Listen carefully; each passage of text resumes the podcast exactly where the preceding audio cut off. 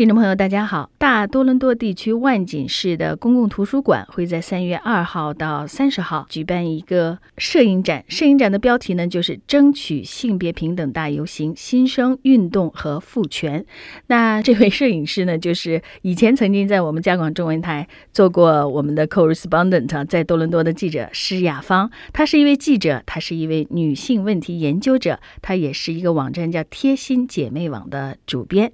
雅芳，你好。你好，梁燕。你自己认为，就是作为一个华裔本身，在华裔的移民里面，性别平等这个话题最重要的一个议题是什么？最重要的一个问题是什么呢？我我觉得呢，就是说，我们很难说是。一个重最重要的一个，可能这些议题其实都是相关的。嗯，比如说，当然你说新移民女性到了一个新的国度，最重要的首先可能要解决工作问题，是吧？这个就是所谓的经济平等问题。那么是一个工作呃职场的那个要要解决的问题。我在我的那 photographer 的一个一个呃声明里面或者一个嗯展览的说明里面，我也提到一些不同的议题。那么其中。也提到，就是移民女性面临的双重的障碍。作为女性，她本身已经在职场有有的面临障碍，有天花板可能。第二呢，因为她身为移民女性，她有语言文化上的障碍，那么她她这个面临的是双重的，所以她在这个职场上面就是说更困难。她的工，她要取得工作，她要她要保障她的工作，然后她要。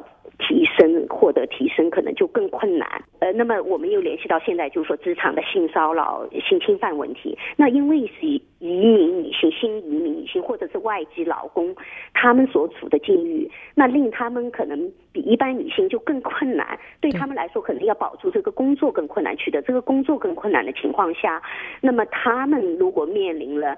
或者遭受了性侵犯、性那个性侵犯、性骚扰的时候，他们是不是哑忍呢？嗯，所以这个使他们面临的境遇就更困难。那么还有就是，呃，除了在职场、在家庭里面，还有个家庭暴力的问题。嗯，因为我们的这个文化里面，就是把家庭是作为一个私人的场所，往往就认为家庭暴力。好像是不是是私人的事情啊？对，不是一个公共的公共话题。但其实不是的，因为你你你受到这个你受到暴力的话，这个是一个公共的议题，这个一个不是一个私人的议题，所以这个里面又有文化的差异。然后，所以这些社会服务机构，嗯，以前我自己作为记者也采访过很多这这方面的议题，华裔女性。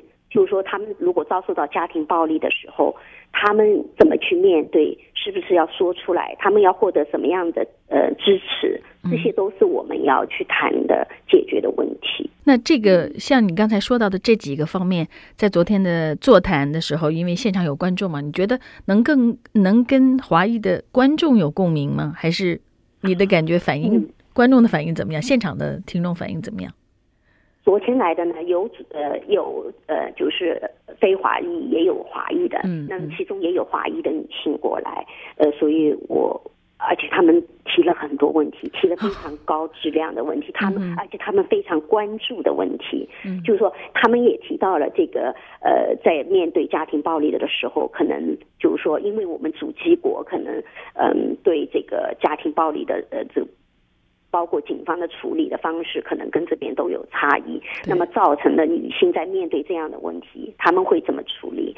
那么还有的女性也提出来，她我很感动。有一位女性，她就说，她尽管来了很多年，呃，应该是二十年左右了，可以说是老移民，但她就觉得自己在这个。呃，对这个文化的、对社会的认识上面，可能他自己觉得还是像一个新移民，就是要 嗯，所以昨天的研讨，他就觉得学到了很多。那么同时呢，而且我最感动的是怎么说？他还说，他说他其实也很想成为一个女性的唱权者，为这些更新的女性女性来。那么对他很想知道他怎么为他们去服务。那么我就说，呃。其实这样的摄影展啊，这样的研讨会啊，我就做这个公呃这个拉宾斯斯，它其实都是一个想把这个性别平等的议题，就是带入我们的社区。我就是讲很多可能世界各地，包括我们加拿大整个社会在谈论的关于性别平等的一些议题，我就想把这些声音就是带到我们的社区里面，同时呢，也可以把我们社区里面女性的她们的诉求，就是也在平台上嗯反映出来。这个是我的一个一个想法，就是说，嗯，所以我还有很多很多的大家可以去去讨论。所以我很很希望这个一个月的展览，其实可以大家去去去思考这些问题，或者作为作为公民，大家可以做什么。最后有一个问题，就是你刚才也说到，Me Too 运动从去年开始，尤其是特朗普上台之后，这个运动显得更加的轰轰烈烈。同时呢，也其实就算是只是这个刚开始，也有很大的一个反弹。这个 Me Too 是不是就是推进的太太过分了？或者这这方面的这个女性的声音，现在是不是只要你出来说话，就要别人都要相信啊？那对这个你怎么看呢？其实，嗯，大家应该这么想一。可能就很简单的一个回答，可能大家应该去思考的是说，这么多年了，可能女性就作为嗯性侵犯、性嗯性骚扰的受害者，她们可能一直都在目前的制度下面，她们没有办法发声。现在有了社交媒体，她们去发声了，那么发生以后，很多人马上就为男性去辩护了，说，哎，他们有没有一个 due process？嗯那么大家我。是不是要反问一下，这么多年来对女性有没有一个 due process？就是说，因为我们的司法制度，其实目前为止的话，你去投诉，然后最后成功呃立案，最后成功判判呃宣判说那个呃对女性有利的判判决的话，还是很难，非常非常难，对，多非常非常难。在这样的情况，而且女性出来 complain 的话。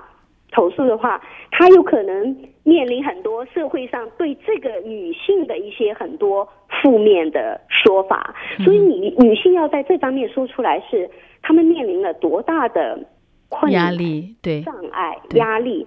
那么我们应该思考的是说，这个呃，从立法的角度，从从嗯。文化的角度怎么去改变？那立法呢？现在联邦政府提呃在呃，他们不是提出了一个职场怎么保护女性，就受侵犯、受性侵犯、性嗯性骚扰的这些女性，但是他那个法律那个范围有限，他只是说跟联邦有关的。一些一些公司啊，或者说国会，那么在这些私营企业还这这个法律还是管不到。那么我就是觉得这个是涉及到一个很广泛的一个社会问题。我我看到那个在美国有一个呃非牟利团体非常有意思，那是年轻的男性自己组织的。这个组织是什么？很有意思。他们认为就迷途这个 movement 的对他们男性也很重要。那么他们这个组织就是怎么去。教育、自我教育这些年轻的男性，男性尊重女性和知道哪些是过去，要怎么尊重女性，怎么要讲这个 consent 两厢情愿，怎么要尊重女性，尊重他们的身体。那我觉得有这样的草根的团体，而且是来自男性的，他们这种自我教育，我觉得这个社会的文化在改变。所以我觉得这个要达到性别平等，其实有很多的层面，有这个立法的层面。有有有这个整个文化的改变的层面，对对，所所以要各方面的努力，所以也包括我们的作为每个人作为公民，就是说要去思考，在这个问题上，大家每个人能做什么。好，就是我整个图片展的出发点。好，谢谢。